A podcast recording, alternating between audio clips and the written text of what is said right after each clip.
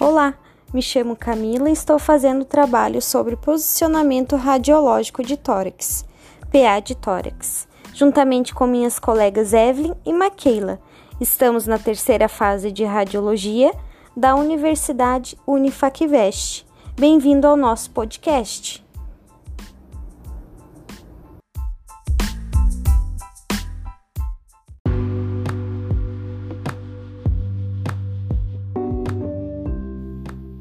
As radiografias de tórax possibilitam, através de imagens, um diagnóstico rápido e preciso de diversas patologias pulmonares, cardíacas e neoplasias mediastinais. Sendo assim, conhecer e aplicar de forma correta as incidências radiográficas de tórax é um papel principal de um profissional de radiologia. A imagem da radiografia de tórax tem de estar perfeita para o diagnóstico do médico radiologista.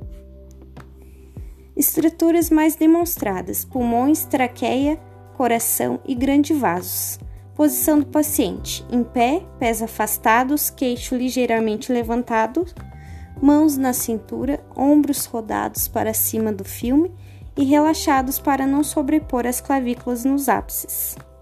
Raio central: perpendicular, direcionado a T7 ou 18 a 20 centímetros a vértebra proeminente em homens.